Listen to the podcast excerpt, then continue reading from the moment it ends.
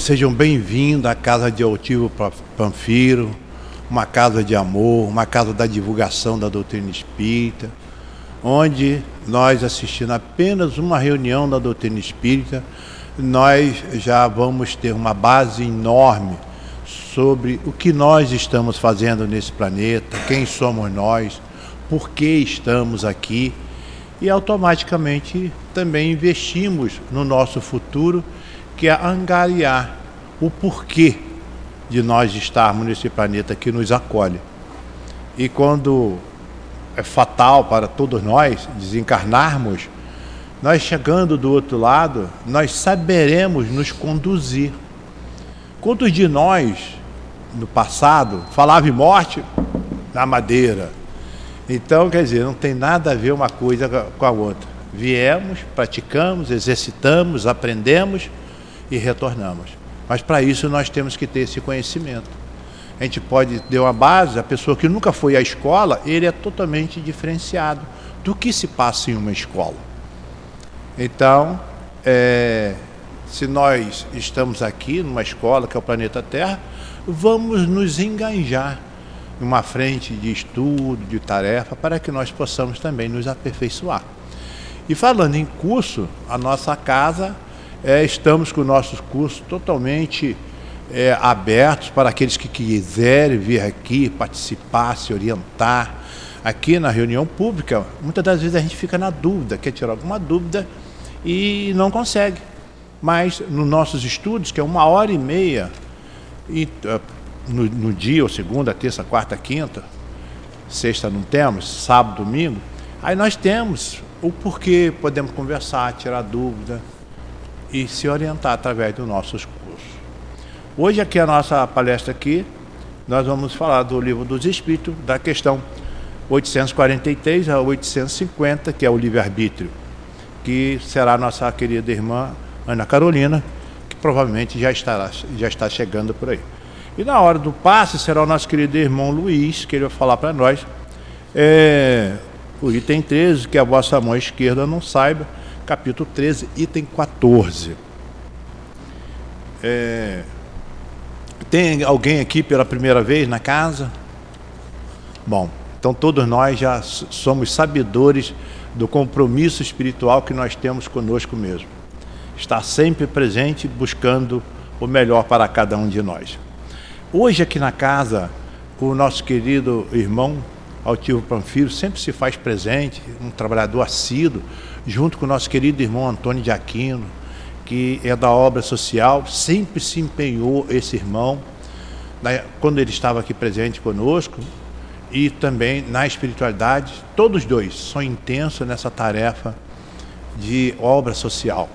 Então, se nós estamos em casa, não sabemos o que fazer, o desemprego está aí, na casa, no SEAP, para trabalhar para a espiritualidade não existe desemprego.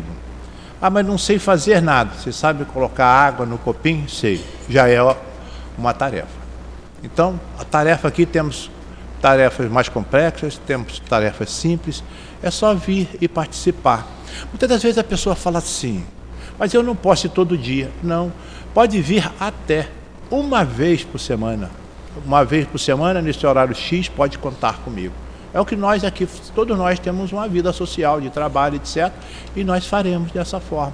Todos os trabalhadores das casas espíritas. Nós temos no nosso site que é Centro Espírita Altivo Panfiro, com ph.com.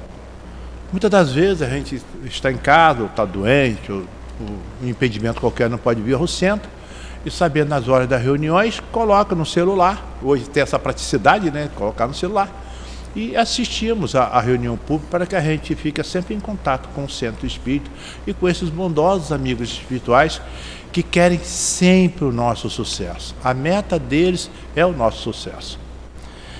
E uma outra coisa também, falando em celular, é nós mantermos nossos, nossos celulares desligados para não atrapalhar a reunião pública. E se porventura alguém tocar, a pessoa se ausenta, vai lá fora, atende e retorna. É, doações. Nós temos também a, às vezes a gente vai fazer uma compra, como todos fazem, coloca lá um quilo de um produto não perecível e traga aqui para o SEAP para auxiliarmos os nossos queridos irmãos numa cesta básica e assim nós também fazendo, fazendo sempre presente nesse lado social, nosso querido irmão Antônio de Aquino. É, temos a livraria ali.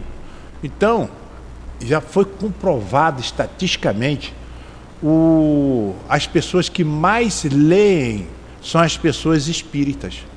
Então, quer adquirir um livro, uma, uma lição sólida, é aprendizado total, ali na, na, livraria temos vários livros ali simples e objetivos. E agora nós temos até livros já usados, os famosos sebos, que aqueles que quiserem podem ir ali e comprar baratinho um livro desse. Custa cinco reais e o conteúdo custa milhões. Só a parte material que é barato. E nós temos também, só temos duas hoje, a agenda do nosso nossa agenda do janeiro a fevereiro. Só temos duas, estava R$ reais, agora está R$ reais. Se alguém quiser adquirir, elas estão aqui conosco no final da reunião. Aí vocês pegam conosco. Assim sendo, vamos partir para a nossa reunião pública, é, lendo o Evangelho segundo o Espiritismo, cujo, cujo título é Que a vossa mão esquerda não saiba, que é o capítulo 13, item 14, que nos diz assim. Essa mensagem é de Carita, Leon, de 1861 diz-nos assim: Existem várias formas de fazer a caridade, que muitos dentre vós confundem com a esmola, no entanto, entre elas há uma grande diferença. A esmola, meus amigos, algumas vezes é útil porque alivia os pobres, mas quase sempre é humilhante para quem a dá e para quem a recebe. A caridade, ao contrário, une o benfeitor ao beneficiado e, além disso, ela se disfarça de muitas maneiras. Pode-se pode-se ser caridoso mesmo com os parentes, com os amigos, sendo indulgentes uns com os outros, perdoando as suas fraquezas e tendo cuidado de não ferir o amor próprio de ninguém. E diz-nos o último item assim para nós. Como é necessário encorajar todas essas, essas trabalhadoras, veja as comunicações dos bons espíritos a elas dirigidas chegarem de todos os lados. Os homens que fazem parte dessa sociedade também lhes dou a sua ajuda, fazendo leituras que muito agradam.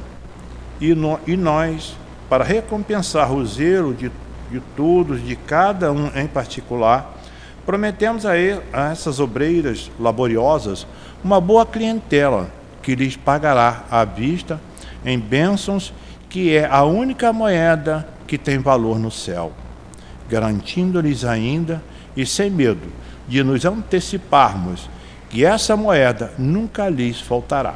Carita, Lyon, 1861. Assim, Vamos fazer a nossa prece para darmos início à nossa reunião pública, elevando o nosso pensamento, em primeiro lugar, aos nossos guias espirituais, por eles terem conseguido mais uma vez nos trazer aqui para a reunião pública, ao CEAP, onde todos nós fomos acolhidos com muito amor e carinho pelo nosso querido irmão Altivo Panfiro e nosso querido irmão Antônio de Aquino sabedores de que esses irmãos são totalmente empenhados em nos orientar, em nos fortalecer, trazendo sempre essas orientações tão sábias, simples e objetivas que a doutrina dos Espíritos traz para cada um de nós. Pedimos a Jesus que fortaleça todos nós, encarnados e desencarnados, para que possamos estar sempre olhando para o outro com muito amor e carinho, Aqueles que já desencarnaram, nos aguarde. Lá estaremos um dia também. Com muito amor e carinho, pedimos também a recepção.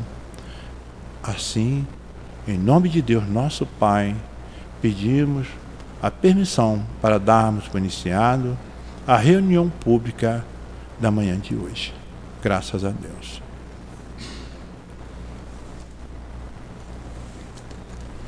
Seja bem-vinda. Nós vamos ler apenas duas questões, tá? Então, a nossa querida irmã fala, falará para nós do item 843 até o item 850 do Livro dos Espíritos, que hoje nós estudamos o Livro dos Espíritos. O título é da Lei da Liberdade, que fala do livre-arbítrio, que nos diz assim, a 843. O homem tem o livre-arbítrio de seus atos? Resposta: Visto que tem a liberdade de pensar, tem a de agir. Sem o livre-arbítrio, o homem seria uma máquina.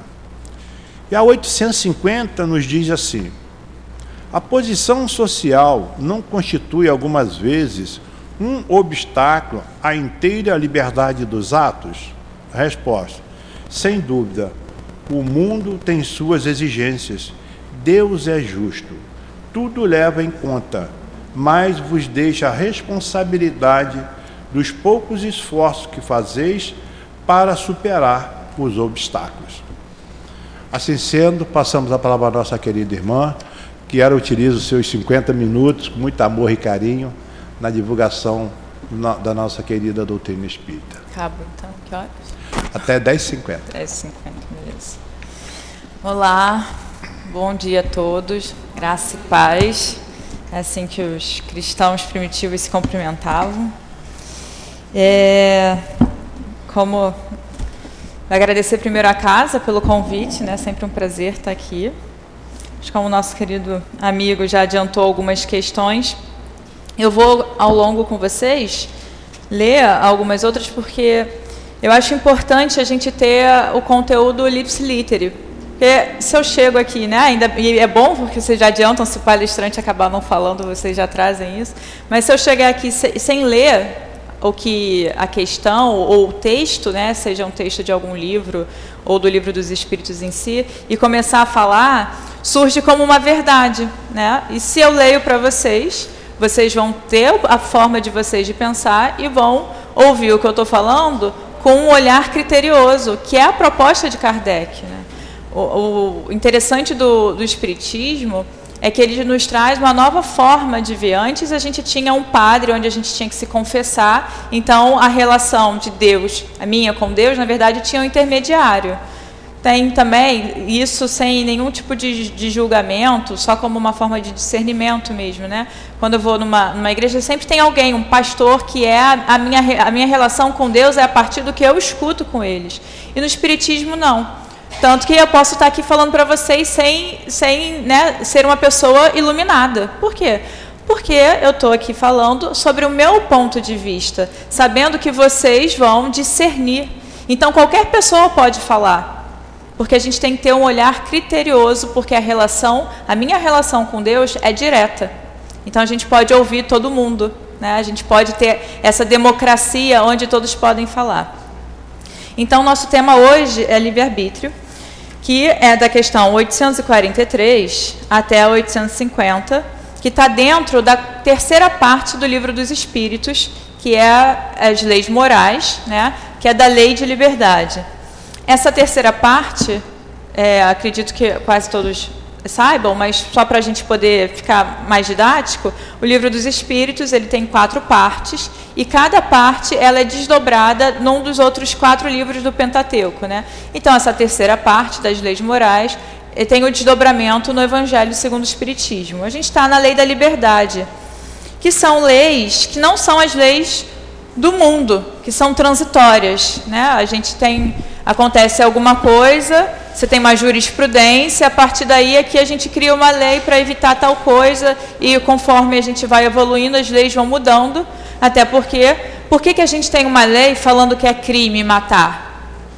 Porque, de alguma forma, nós ainda precisamos de uma lei para dizer isso, porque a mente humana ainda pensa em fazer isso. Então, a partir do momento que a, nossa, a gente vai evoluindo, né, e a nossa sociedade não tem isso como uma possibilidade, uma lei de é proibido matar, é crime matar ou é crime roubar, não é mais necessária. Então, são leis, as leis do mundo, elas são leis transitórias, leis que são mutáveis. As leis de Deus, não. As leis de Deus são leis imutáveis. Elas estão escritas, como no livro dos Espíritos fala, na nossa consciência. Elas não mudam nem com o tempo, nem com a cultura. Ah, desculpa. Então, a gente tem aqui a lei da liberdade. O que ele vai falar, então, ah, por que, que isso é importante? A partir do momento que a gente sabe isso, o que ele está falando aqui é algo que é intrínseco, que não vai mudar. O que muda não é a lei, o que muda é a nossa relação com a lei. Porque Deus é, né? a lei é. Deus é a própria lei, a lei é, é Deus, né? Então é, não, não tem ninguém regendo assim, ah, julgando, ah, isso está errado, isso tá... é natural. Assim como é natural a existência de Deus, porque nós estamos mergulhados em Deus, né? Tudo é Deus. Então o que está aqui é, é imutável. O que não é imutável é a nossa relação com essa lei. Como é que eu me, me, me ligo a essa lei? Isso a gente vai evoluindo, mas a própria lei não. Ela não evolui, ela é. Então, antes, a gente tem liberdade de pensar, é uma construção que Kardec está fazendo. Ele vai falar do livre-arbítrio, que é o nosso tema, mas só para a gente poder compreender né, a construção que ele está fazendo. Ele traz a liberdade de pensar, ele traz primeiro a escravidão, a liberdade de pensar, a liberdade de consciência e depois ele entra no, no livre-arbítrio. Então, a escravidão, ele está falando, pode estar falando tanto da escravidão né, do mundo, mas qual é a maior escravidão que nós temos? Hoje em dia, nós somos escravos? Sim? Somos, dos nossos desejos. A gente acha que liberdade é a gente poder querer fazer tudo aquilo que a gente quer. Mas aí a gente não consegue dizer não para nós mesmos. Liberdade, então, é a gente conseguir dizer não para os nossos desejos. Não quer dizer que eu sempre vá dizer não, mas dizer não é uma possibilidade. Ou seja, eu posso dizer sim ou não. Eu tenho a escolha, o poder da escolha. Se eu só faço o que eu quero, eu tenho um desejo e só posso dizer sim, o não não existe. Então é automático, não é uma escolha minha, eu não tenho liberdade de escolha. Depois ele fala da liberdade de pensar que não tem como ninguém, né? Aqui ele fala: é, haverá no homem alguma coisa que escape a todo constrangimento pela qual goze ele de absoluta liberdade? Os espíritos respondem: no pensamento goza o homem de ilimitada liberdade, pois que não há como pôr-lhes peias, né, correias, barreiras. Pode-se lhe deter o voo, não aniquilá-lo. Então você pode pensar, o, o pensamento pode não vir para o mundo na, se manifestar, mas o pensamento não tem como. É, a gente tem essa liberdade. A liberdade de consciência. E aí, 843, tem o homem o livre-arbítrio dos seus atos? Ele responde, os espíritos, pois que tem a liberdade de pensar, tem igualmente a de obrar. Sem o livre-arbítrio, o homem seria máquina, o livre-arbítrio, ele tem muita relação com a vontade. A gente vai ver mais à frente Kardec fazendo essa relação e depois Joana também fazendo essa relação. 844. Do livre-arbítrio goza o homem desde o seu nascimento a liberdade de agir, desde que haja vontade de fazê-lo.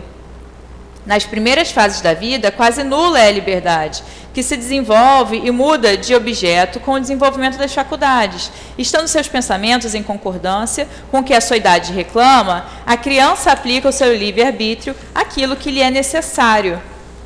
Então, quando os pensamentos estão em concordância com a idade, ou seja, com a maturidade, aí sim essa criança ela pode ter essa, ela, ela pode é, ter na prática essa liberdade. Isso também fala sobre nós, do processo evolutivo. Né? Porque conforme a gente vai evoluindo e progredindo, a nossa, o nosso livre-arbítrio ele também vai aumentando. Não que a gente não tivesse antes, mas a nossa relação com ele vai se tornando mais profunda. Então, somos o que? Crianças espirituais. Na, vamos, vamos botar uma situação aqui é, sei lá, eu quero fazer uma dieta na segunda-feira, quero começar uma dieta na segunda-feira. Eu, consciente, vou lá e falo, eu vou fazer porque eu tenho que ver minha saúde, eu tenho que ver não sei o quê, ou eu vou cortar doce. Aí chega a segunda-feira, eu vejo aquele pudim, né, maravilhoso. Eu começo ao quê? A não conseguir, por mais que eu queira, eu falo, não, não posso. Aí eu fico naquela, naquele conflito. Olha a divisão. Já não somos mais inteiros, estamos divididos. Meu pensamento está dividido. não posso, mas eu quero, não posso, mas eu quero, aí acabo fazendo o que eu não queria. Mas eu, que, eu não queria fazer, por que, que eu fiz? Por que, que eu fiz se eu não queria? Outro ponto, a gente está aqui, a gente sai daqui, daqui a gente sente, sente-se pleno, né? iluminado, tudo maravilhoso, os problemas existem, mas não são um problema para a gente. A gente está ali concentrado nisso e sai determinado. Eu não vou mais me estressar com a louça em cima da pia. Não vou me estressar com isso. Não vou me estressar. Ou com qualquer outra coisa. Estou usando coisas pequenas, mas isso para coisas grandes da nossa existência. Né? Algumas questões que a gente ainda se pega irritando, se irritando, que pega magoado, ressentido, que é natural. Aí eu, eu penso, não, isso é besteira. Aqui, quando eu estou aqui, nada, nada disso faz sentido, essa mágoa não faz sentido. Boto pela fora, ainda estou né, mais firme nisso. Chego em casa, Aí começa aquelas mesmas coisas de sempre, aí vai vindo uma irritação, vai subindo aquela mágoa, mais uma vez está acontecendo aquilo. Quando eu vejo, eu já estou ali brigando de novo por alguma coisa que eu tinha dito para mim mesma que eu não iria mais fazer. E aí quando acaba aquela situação, quando eu caio em mim, eu vou pensar assim: caramba, de novo eu fiz que, que é, parece que eu fui tomada. A gente usa às vezes essa palavra, né? Nossa, nem parecia eu, estava tomado por alguma coisa. Ou seja, de alguma forma, percebe que a gente quer alguma coisa, mas a gente não consegue executar? Então, nós, nesse momento, não temos uma liberdade naquele momento, onde está acontecendo, nós não estamos em relação com essa liberdade de escolha. Porque naquele momento onde acontece aquela situação de sempre, eu poderia discernir poxa, vou, vou, vou brigar de novo ou eu não vou brigar de novo? Ou eu, eu vou deixar passar, ou eu vou me posicionar, mas não de uma forma afetada e explosiva. Tem várias opções de eu resolver aquela situação. Mas de alguma forma eu, eu tendo a cair sempre na mesma forma.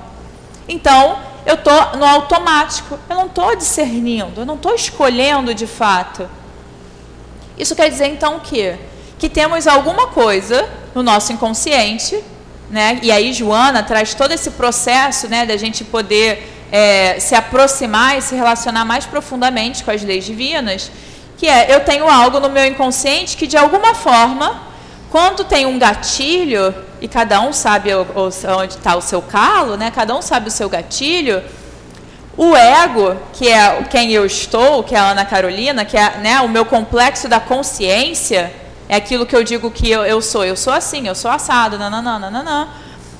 Ele vai para segundo plano e algo me toma. Algo que parece maior do que eu. Mas isso também está dentro de mim. Então, Joana traz para gente que nós temos o, a consciência, o inconsciente, aonde estão registrados né, todas as informações das nossas encarnações é, e reencarnações, toda a nossa infância que a gente não lembra, toda a questão do nosso é, quando a gente estava no plano espiritual. E também temos o inconsciente coletivo que ela coloca, mas não vamos entrar nisso, senão a gente vai complicar muito. Então nós temos essas duas partes. Percebe que de alguma forma eu estou dividida? Se eu estou dividida e eu só conheço essa parte consciente de mim, como que eu vou entrar em relação comigo como uma totalidade, que é o ser que eu sou. Porque a questão do livre-arbítrio é: quanto mais eu sei sobre a minha identidade divina, mais eu estou de acordo com as leis divinas. Eu sei que Deus habita em mim, eu sou filha de Deus. Jesus falou: Vós sois a luz do mundo. Logo depois ele fala: ele fala primeiro, né? Eu sou a luz do mundo, depois ele fala, vós sois a luz do mundo. Então, somos da mesma essência. Por isso que ele olhava para a gente e dentro de todas as diferenças que tínhamos, psicológicas, comportamentais, ele via o ser que nós somos, porque ele se identificava com o ser que ele é, divino. Então ele vê em si, ele vê no outro. Nós vemos no outro aquilo que nós vemos em mim, muitas vezes não queremos ver. Aí a gente joga isso para cima do outro. Então, quanto mais a gente está dando luz à nossa sombra, luz para esses conteúdos do inconsciente, mais a gente vai estar tá de acordo com essa essência que nós somos. Estando de acordo com a nossa essência, mais livre-arbítrio teremos. Então, a questão está aqui, né? A liberdade de agir, desde que haja vontade de fazê-lo. Então, essa vontade está relacionada à minha energia para o que eu quero fazer. Então, eu quero chegar aqui e montar uma palestra. Aí eu vou sentar lá na minha mesa, vou começar a montar uma palestra, mas aí tem uma parte minha que eu não consigo me desvincular da lista do mercado. Aí eu vou ficar na lista do mercado e me atrapalha aqui. A minha energia não está dividida? Então, pensamento é energia. Eu tenho uma energia psíquica que tem uma quantidade X e eu distribuo ela né, de forma consciente ou inconsciente. Se tem alguma coisa prendendo essa energia, que é o mercado, vamos supor aqui, eu não consigo direcionar tudo para lá. Então, minha vontade está dividida. Eu preciso resolver essa questão para poder, então, estar tá inteira no que eu estou fazendo.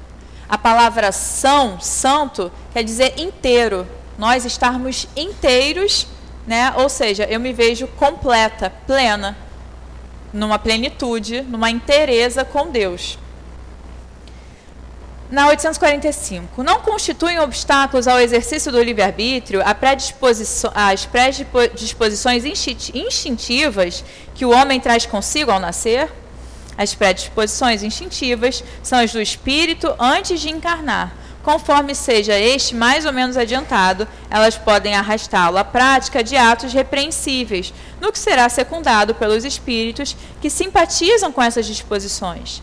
Não há, porém, arrastamento irresistível, uma vez que se tem a vontade de resistir. Lembrai-vos de que querer é poder. Mas para isso eu tenho que botar minha energia inteira no querer. Eu quero isso. Então, tudo meu está direcionado para isso. Então, essa, essas questões instintivas, que tem a ver mais com automático, né, com ação e reação, né, então eu, eu, eu vejo uma freada. Eu vejo uma freada, não, eu tenho que dar uma freada rápida com medo de bater o carro. O que, que acontece ali? Instintivamente, o meu corpo vai jogar adrenalina, né, o hormônio adrenalina no meu, no meu organismo. Meu coração vai bater acelerado, né? As minhas pernas podem formigar, porque a circulação é, é um processo que é, a medicina chama de luta e fuga. Né? Então, tem uma sensação de medo, a minha amígdala, que está no meu sistema límpico, joga hormônios, eu estou com medo, eu tenho que, pensando lá na, na, parte primitiva, lutar com o leão ou fugir dele. O que, que eu preciso para isso? Eu preciso da, circu da, circulação da minha mão, porque eu preciso lutar com o leão, da, na minha perna para correr. Meu coração tem que bater mais forte para poder circular mais sangue. Meu, é, minha respiração ficar mais acelerada e para ter energia suficiente. Olha que legal, a mesma relação com a energia. Para ter energia para fazer isso, para eu estar tá inteira para fazer esse processo de sobrevivência lá atrás, nos primórdios né, da, da nossa espécie, eu preciso o quê? Não posso dividir a energia com a minha digestão. Então, se eu estou é, frequentemente com medo, ou se acontece uma situação só, é normal depois me dar uma azia. É normal me dar uma dor de barriga é normal me dar uma vontade de fazer xixi. Porque a energia do meu corpo foi toda para esse processo de luta e fuga. E, a, e a, o outro processo, que é a energia para digerir a comida, energia para é, segurar os esfíncter, energia para contrair a bexiga, isso eles largam de mão, vamos porque é mais importante, pum. É a mesma coisa que a gente estava falando da nossa mente, a gente precisa estar inteiro. Então, quando a gente está assim, a gente está no instinto, é automático. Aí onde vem meu discernimento, minha escolha? Eu vou começar a fazer um processo de respirar e me acalmar. Eu vou me acalmando, aí sim eu consigo vencer esses instintos, mas isso está de acordo né, com o nosso processo evolutivo. Porque senão eu sou tomada por todos esses instintos, essas emoções que vão me levando a todo um tempo a ações reativas e não proativas. Nós ainda somos muito reativos acontece alguma coisa, ao invés de eu pegar, que é uma resignação ativa, né?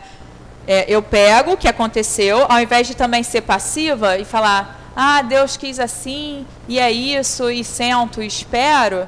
Não, Deus quis assim, aconteceu assim. O que, que eu vou fazer com isso? Eu posso fazer isso, aquilo? Mas não, a gente tende ou fazer uma resignação passiva, que não deixa de ser uma fuga, ah, é isso e pronto, e acabou, e Deus quis assim, é, é vontade dele, eu tenho que pagar tudo aquilo que eu fiz, e não. ou eu vou brigar com Deus e brigar com a situação. Isso não poderia ter acontecido, isso é uma injustiça, eu estou reagindo. Uma, então, é uma aceitação, uma resignação ativa, eu sou ativa no meu processo. Querer é poder. Ele está falando isso aqui. Tem uma, uma, uma ação Jesus fala para a gente: buscais e achareis. Bater na porta e abrir-vos-á. Pedis e obtereis. Tem uma ação nossa. Na parábola do filho pródigo, o pai, ele vai em direção ao filho. Quando ele vê o filho, né, lá de longe, o filho pede a herança. Não sei se vocês conhecem essa parábola. O filho pede uma herança, e dá para a gente estudar muito isso, mas vamos bater rápido. Que é bios, que é vida o que ele pede não é herança em si. As pessoas falam herança, mas o que ele pede é bios, é vida material. Aí ele vai para o mundo, né? Sofre pra caramba, lembra da casa do pai. Quando ele lembra da casa do pai, ele começa a andar em direção ao pai. O pai vê de longe ele e vai correndo na direção dele. Mas para o pai correr na direção dele, o pai sempre esteve esperando ele. O filho teve que fazer um movimento de regressar, de lembrar do pai. Então Deus está sempre né, ali. Eu estou aqui para você. Espiritualidade, a gente pega André Luiz e a gente vê, né? A espiritualidade sempre ali, sempre ali. Eles estão esperando que a gente lembrar. Estão esperando a gente ir em direção deles, pedir socorro.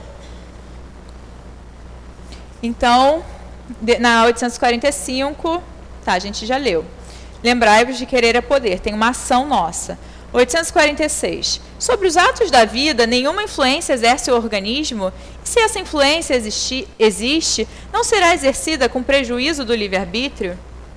É inegável que sobre o espírito, a resposta, né, exerce influência a matéria, que pode embaraçar-lhe as manifestações. Daí vem que, nos mundos em que os corpos são menos materiais do que na Terra, as faculdades se desdobram mais livremente Porém, o instrumento não dá a faculdade. Então, eu estou aqui. Eu queria talvez estar em outro lugar ao mesmo tempo. Eu posso? Ou eu queria me deslocar daqui e pensar e automaticamente estar lá. Ou eu queria fazer qualquer coisa que a, a, a materialidade não me permite. É possível? Não é possível. Então, o nosso corpo, ele nos limita não é impossível pensar. É, quando eu era pequenininho, eu, eu, eu, eu, tenho uma, é, eu saía, eu achava que a hora que a gente tinha o compromisso era a hora de sair. Não está muito diferente hoje em dia, não, que é uma dificuldade minha. E aí eu era pequena mesmo, eu fechava o olho e achava que eu ia estar tá lá no lugar. Eu poderia pensar isso? Posso pensar isso. Mas acontecia? Não. Mas depois eu tive uma justificativa. Eu falava assim, depois que eu fui crescendo, eu falei: não, mas quando eu fecho os olhos, eu estou lá. É porque eu abro e me vejo aqui. O problema é a estimulação visual. Mas mentira, eu, não, eu continuava no mesmo lugar. Então não era possível. A minha liberdade de pensar, ok, mas temos questões materiais que nos limitam. E ele nos traz aqui algo que nos explica muita coisa. Conforme nós vamos evoluindo, nós vamos né, encarnando em mundos mais sutis. Então, se a, o efeito da materialidade não é tão forte, não nos abafa as potencialidades, eu posso exercer a minha liberdade né, com, com mais liberdade. Uma coisa bem redundante. Mas eu posso exercer essa liberdade de fato. Mas a questão de eu não conseguir exercer por conta da materialidade não quer dizer que ela não exista. Porque não é a matéria ser mais sutil ou menos sutil que vai fazer com que essa liberdade exista.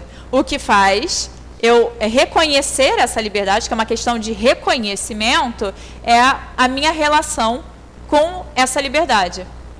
O que eu faço com isso? Então, por exemplo, se eu. Não vamos nem botar no, num plano. É, terreno, mas eu estou lá no nosso lar. Minha mente ainda, eu estou lá aprendendo, né? Minha mente ainda está apegada à matéria. Eu ainda preciso tomar aquela sopinha, vamos botar assim. Aí eu quero ir para, eu quero vir aqui. Né, está tendo um trabalho lá do nosso lar, eu quero vir aqui para poder participar, né, mesmo desencarnada, dessa reunião. Aí o que, que eu vou fazer? Vou pegar o aeróbus. Eu não vou conseguir tá, pensar e estar aqui. Eu tenho que vir. Eu ando, né? Eu vou andando, eu pego um, um veículo de uma matéria mais sutil, mas ainda assim um veículo para estar aqui. Conforme eu vou reconhecendo cada vez mais a minha essência, eu vou me desfazer do aeróbio. O que, que eu vou fazer? Pensamento, ação. Pum, eu estou aqui. Eu não preciso mais andar, eu vou volitando. Então, é, e cada vez mais né, a gente pode estar é, tá mais próximo do pensamento-ação. Pensamento-ação.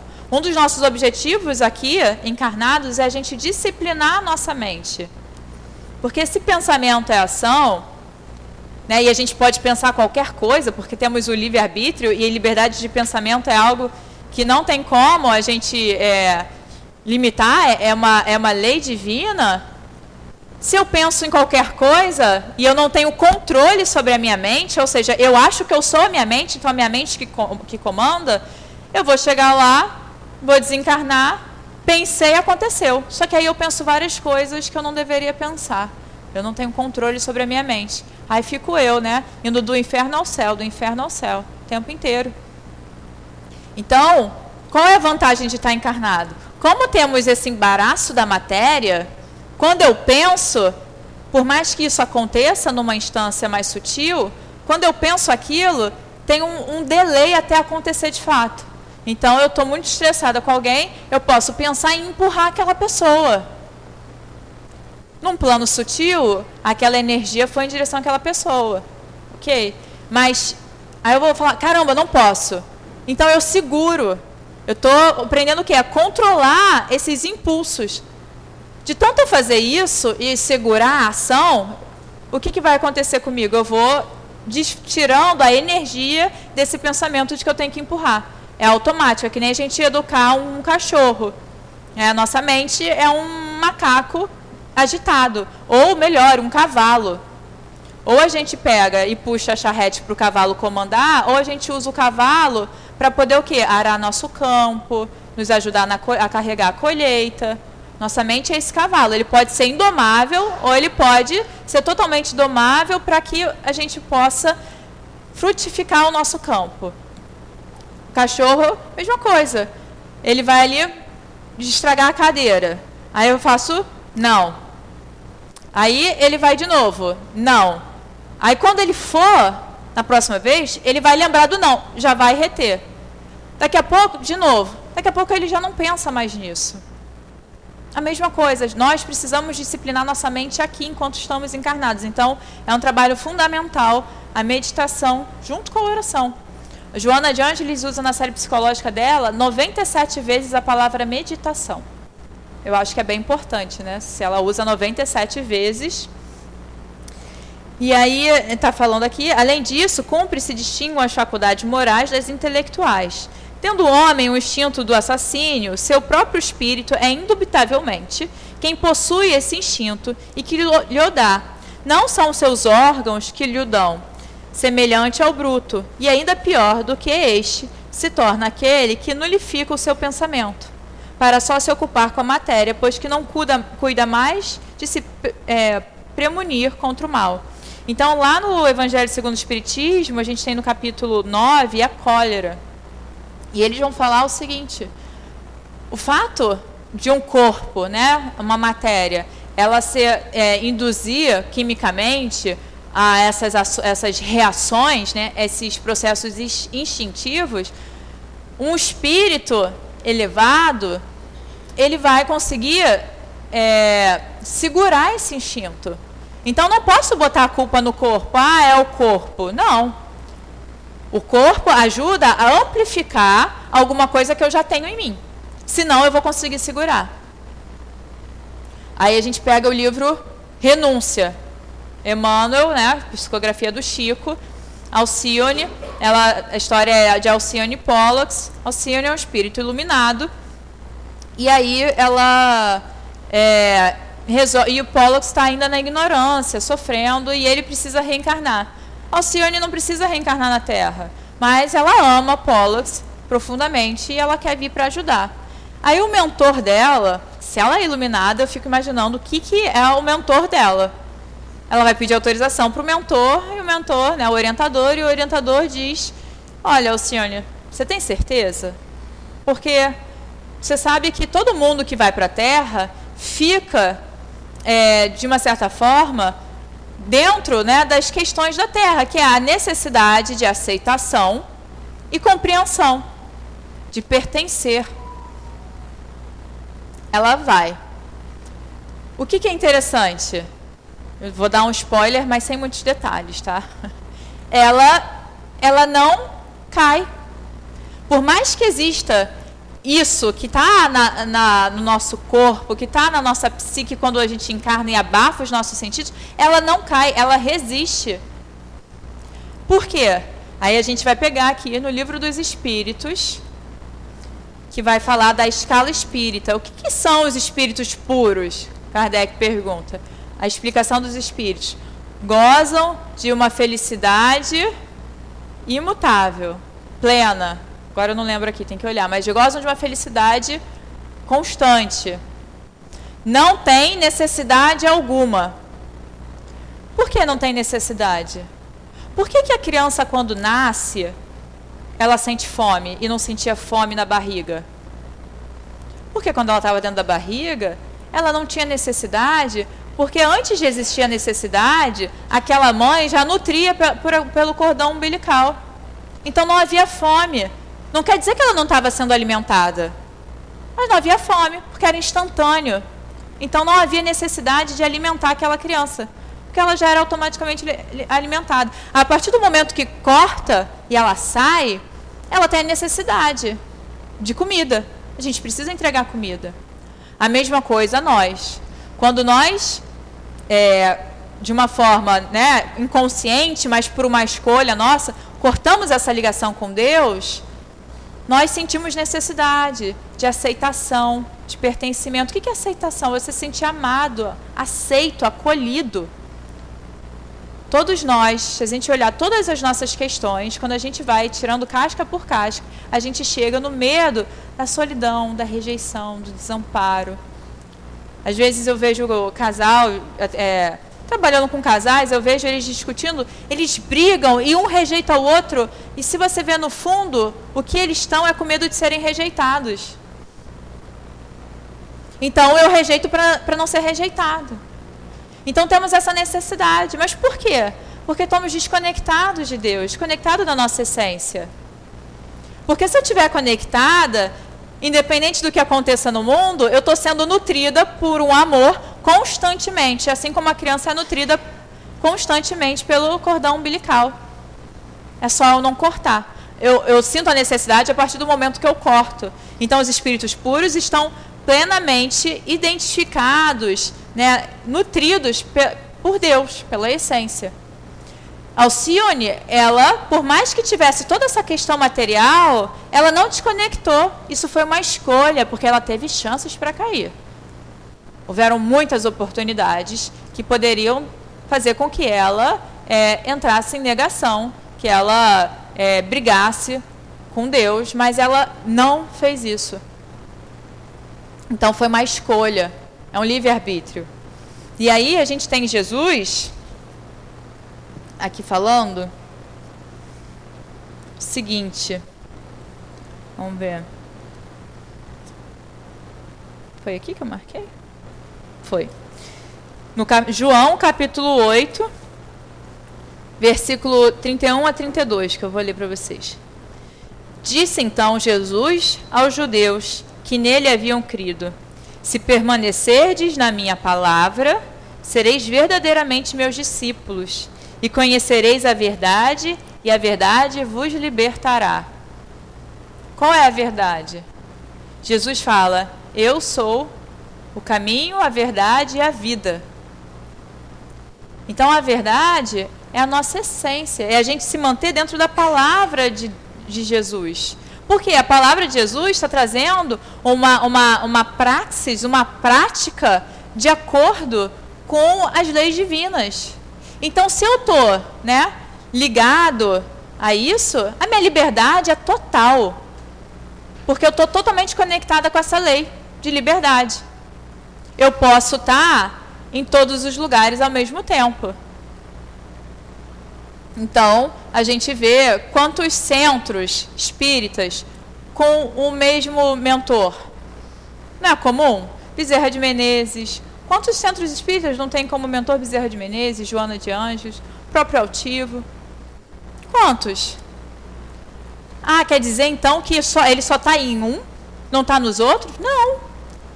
Mas exatamente por estarem conectados, são espíritos elevados, eles conseguem estar em todos esses lugares. É isso a liberdade. Não tem nada que te limite. Mas para isso a gente tem que conhecer essa verdade. A verdade da nossa identidade. Identidade divina. E aí a gente tem na no Evangelho de Mateus um caso de liberdade de escolha, que é uma história conhecida, que é o do jovem rico. Aí alguém se aproximou dele e disse: Mestre, que fareis de bom para ter a vida eterna? Ou seja, o que, que eu faço de bom para eu viver esta vida eterna? Ele está querendo a vida eterna. Ele está com um erro de identidade. Ele está achando que ele vai obter essa vida eterna. Ele não se reconhece já sendo essa vida eterna. Quer ver uma coisa? Quando Jesus fala do pensamento adúltero, né? o que é adulterar? O que é uma pessoa adúltera? Ela tem uma relação, uma união, que é completa por si mesmo, e ela acha que, né, tendo um caso externo, ela precisa para se sentir completo. Ela pega algo de fora e diz que é aquilo que completa ela. Ou uma gasolina adulterada. É o quê? Eu pego a gasolina, que é a gasolina, misturo com água e digo que aquilo é gasolina. Só que aquilo está misturado. O que, que eu faço para obter a gasolina? Eu retiro o que não é gasolina, eu retiro a água. O que, que eu faço para obter a relação né, é, em si só? Eu retiro aquele, é, aquela pessoa que estava ali como extra. Pronto, a relação volta a estar tá no eixo. Então, o que, que eu preciso para sair do adultério? Retirar tudo aquilo que não é em mim. Porque a gente acha que há várias coisas que nos limita. Ah, eu sou legal, então toda vez que eu for chata, eu vou fingir que não sou eu. Eu vou esquecer. Ah, não, eu só sou irritada. Então, toda vez que eu ver minha alegria, eu não vou nem conseguir identificar. Quantas pessoas às vezes não percebem as coisas boas que fazem ou as coisas ruins que fazem, né? A gente fala assim, gente, não é possível que essa pessoa não veja o que ela faz. Às vezes ela não vê mesmo, porque ela está tão identificada com uma coisa. Então a gente precisa retirar tudo que não é para sobrar o que é, o que nós somos somos é, essências divinas. Somos filhos de Deus. Se eu me vejo assim, eu posso então me manifestar de qualquer forma, mas eu não sou essas formas. Eu posso vir em qualquer corpo, com qualquer nome, mas eu não sou esse corpo, eu não sou esse nome. Jesus nunca falou, eu sou Jesus.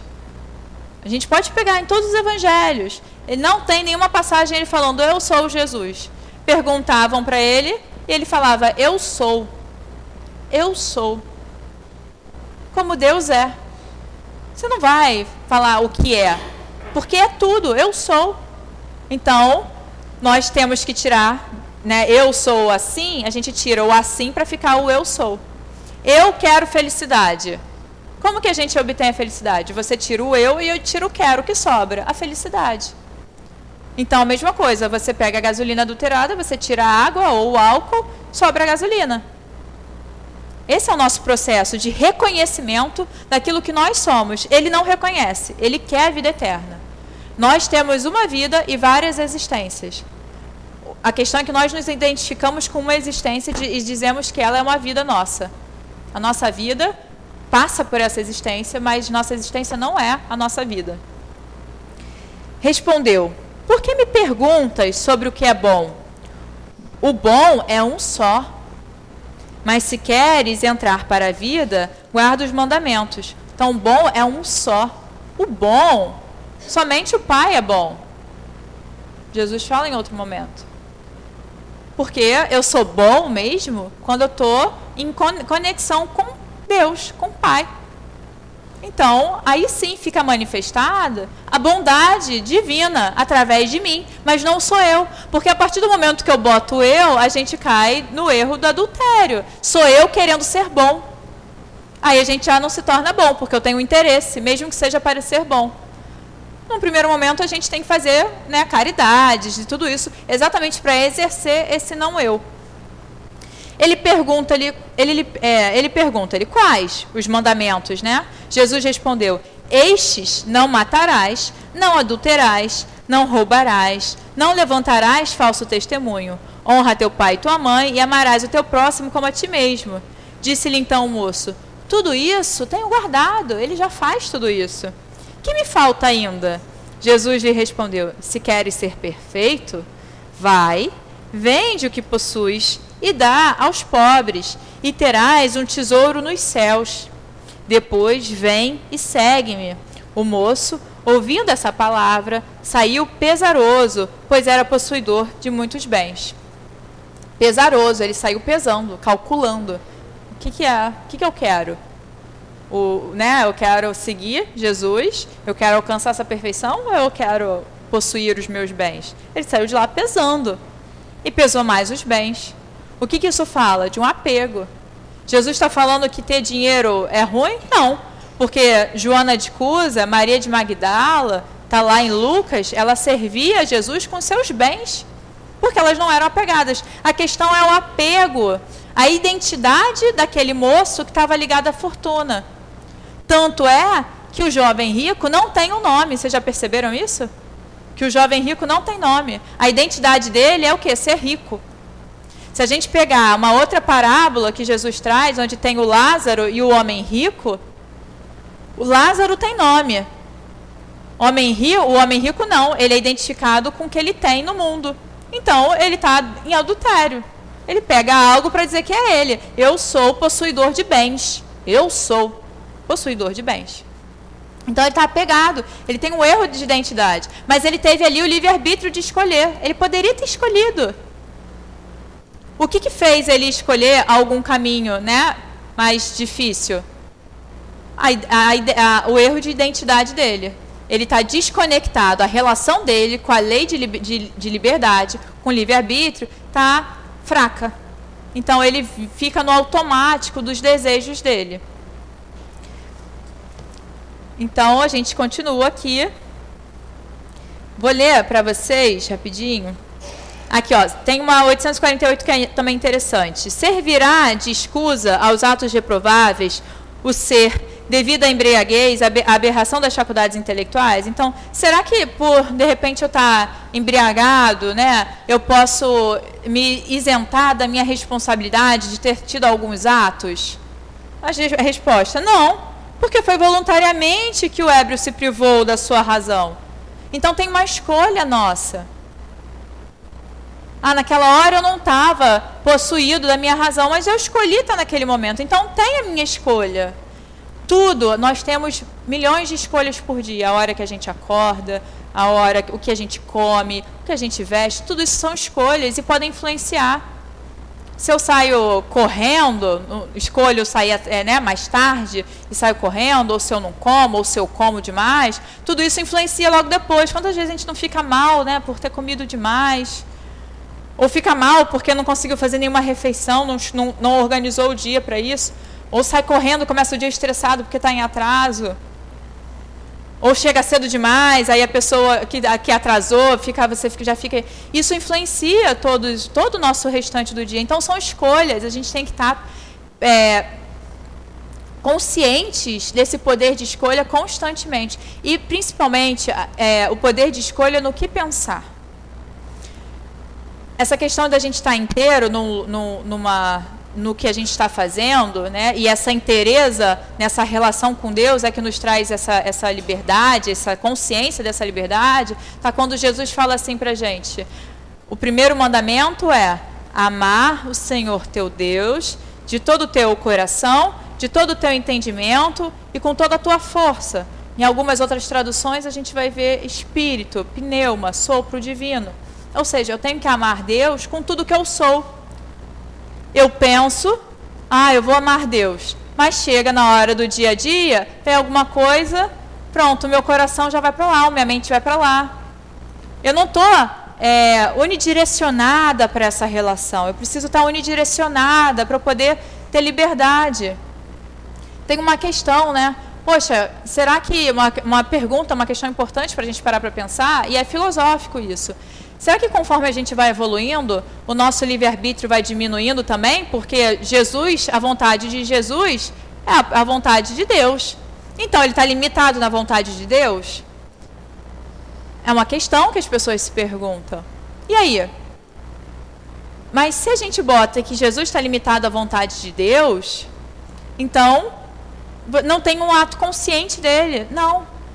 Jesus tem a liberdade, pela evolução dele, de fazer qualquer coisa.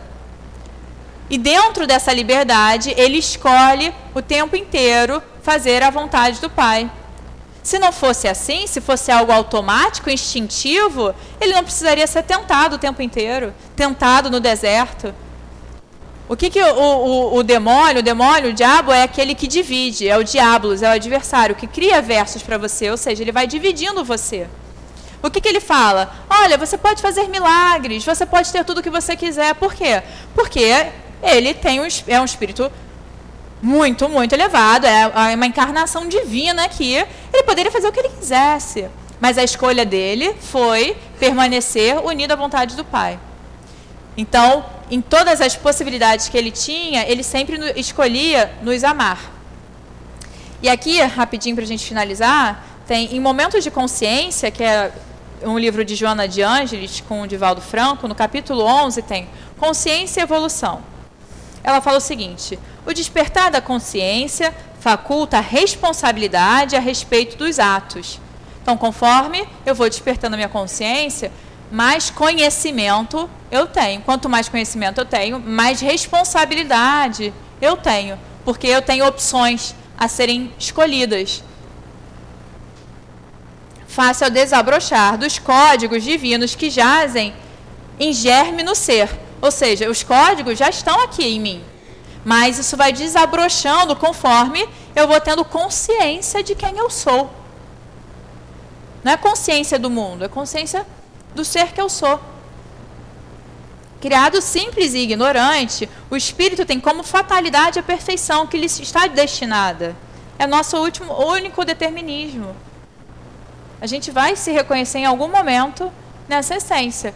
A questão é alcançá-la com rapidez ou demorar-se por consegui-la depende da sua vontade, do seu livre-arbítrio. Depende da gente. No Evangelho segundo o Espiritismo, lá no início, tem uma, depois de uma passagem de, é, São Luís, tem Kardec comentando, ele fala, é possível você pular etapas, pular. Você pode ir progredindo, tim, tim, tim, tim, tim, tim, ou você pode pular, de acordo com o seu discernimento, de acordo com o seu livre-arbítrio. A gente não está aqui, porque às vezes a gente fala assim que a, a reencarnação, eu vou, eu vou, finalizar, desculpa, a reencarnação, ela é, é um, ela é onde fica clara a misericórdia divina, porque nós temos sempre chance de refazer. Agora, o que a gente não pode é pegar essa misericórdia e sentar. Ah, na próxima vida eu faço isso. Quem disse que na vida passada eu não falei a mesma coisa e estou há várias vidas falando? Na próxima, não, porque eu estou muito distante. Não, eu tenho que pagar muita coisa. Saulo é, perseguia cristãos. Saulo foi responsável pelo primeiro mártir, que é Estevão, pela morte do primeiro mártir. Bastou uma mudança na mente dele para que ele virasse Paulo e reconhecesse Jesus reconhecesse Deus nele, né, em todas as coisas. Ele precisou ficar pagando? Não, porque ele já não era mais Saulo que fez a ação. Não era o eu que fez a ação.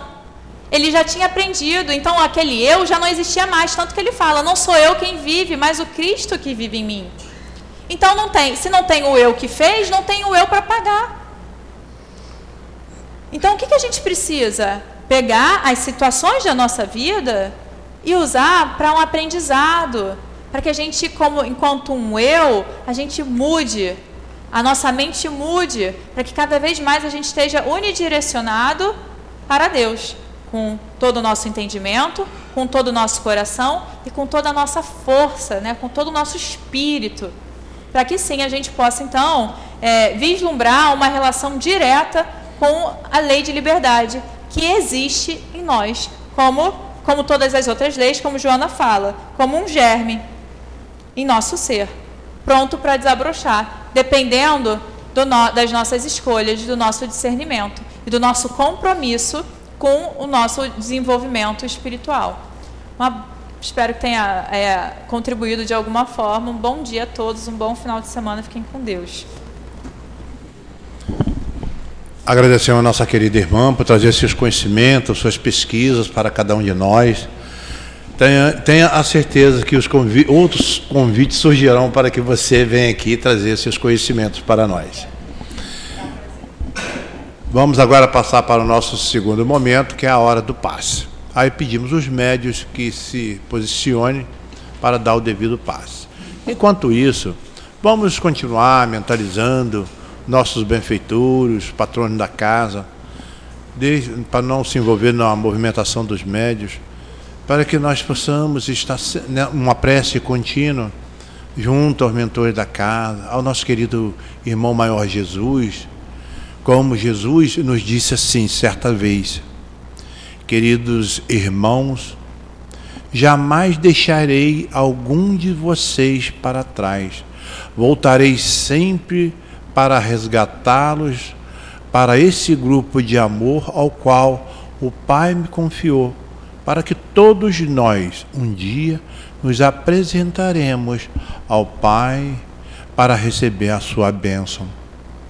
Assim, queridos irmãos, vocês aqui estão para receber esses fluidos amorosos advindo dos espíritos amigos para nos enriquecer com a cura tão necessária para cada um de nós. Na certeza de que os nossos queridos benfeitores estão junto a nós, pedimos a permissão de Deus e fortaleça-nos para receber esses fluidos tão amorosos. Graças a Deus. Hoje, meus irmãos, no capítulo 13, que a vossa mão esquerda não saiba o que faz a direita, é a mensagem do espírito Carita. E esse espírito foi evocado na Sociedade de Paris em 1860. E esse espírito disse ter sido Santirene. Santirene foi uma imperatriz que nasceu em Atenas em 750. A nossa doutrina tem essas é, mensagens divinas que mil anos após esse Espírito vem,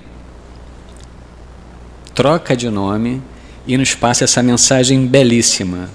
E esse Espírito nos fala sobre as formas de fazer a caridade. Ele discorre do ponto de vista dele o que é a caridade. Então ele fala que a caridade une o benfeitor ao beneficiado. A caridade é indulgente. Fala também que, perdoando as fraquezas, nós promovemos a caridade. E o principal no texto é que ela fala que a caridade não fere o amor próprio do outro. Olha que belo, que bela passagem. Não é? E ela fala o seguinte: Para vós espíritas, na forma como tratais aqueles que não pensam como vós, induzindo os menos esclarecidos a crer. E isso sem desmelindrar, sem romper com as suas convicções, mas levando-os amavelmente às nossas reuniões, onde poderão nos entender e onde saberemos encontrar a brecha por onde poderemos penetrar em seus corações. Mensagem linda, não é? Eis aí uma das faces da caridade. E nós fazemos aqui a nossa reflexão, como sempre fazemos, impossível, impossível, ler o Evangelho e não nos reportarmos a Jesus. Né?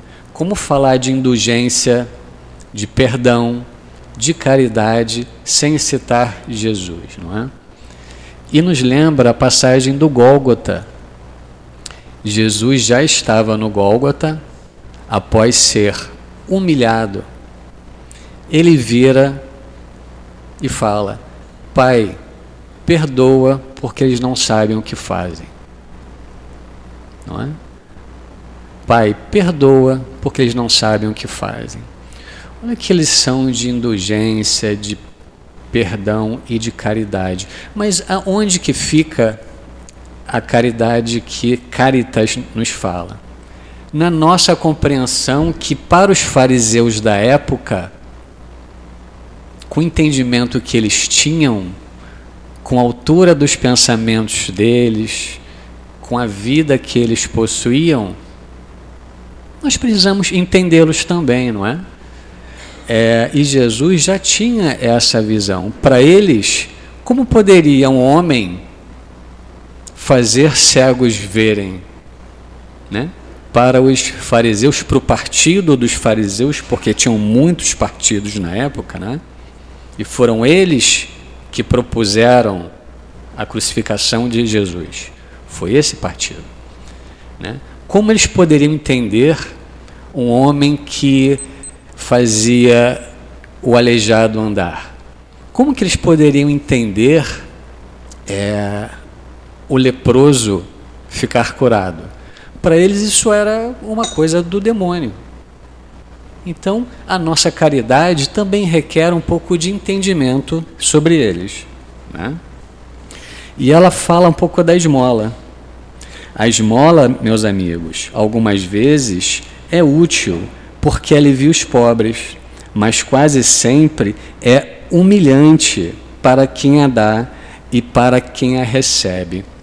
Vamos fazer uma reflexão quando ela fala que é humilhante para quem a dá e para quem a recebe.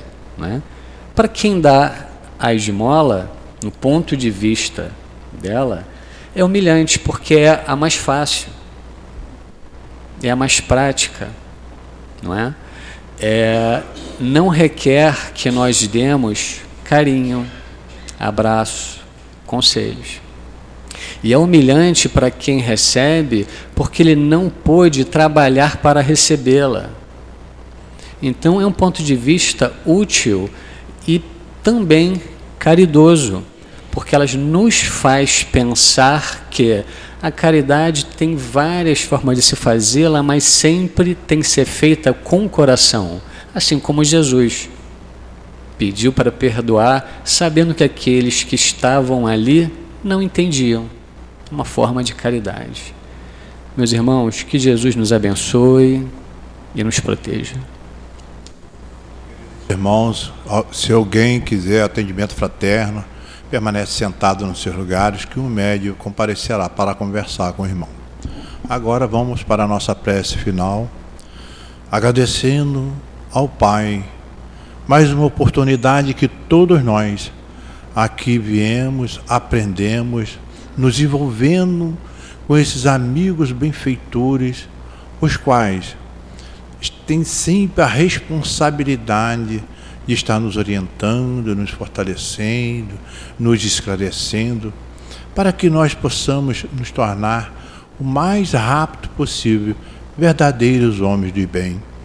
Para isso, agradecemos esses nossos queridos mentores, os patrões da casa, por estarem sempre nos envolvendo, nos chamando aqui para buscar essas orientações tão simples e objetivas que a doutrina espírita, através de seus expositores, traz para cada um de nós. Obrigado, Jesus, por não desistir de nós, pois sabemos que o vosso amor é imenso para nós. Agradecemos a Jesus, pedimos que nos fortaleça sempre, para que possamos nos fazer presentes sempre, buscando esses esclarecimentos tão lúcidos sobre a verdadeira vida. E assim pedimos a Deus, nosso Pai, a permissão para darmos por encerrado a reunião pública da manhã de hoje. Graças a Deus.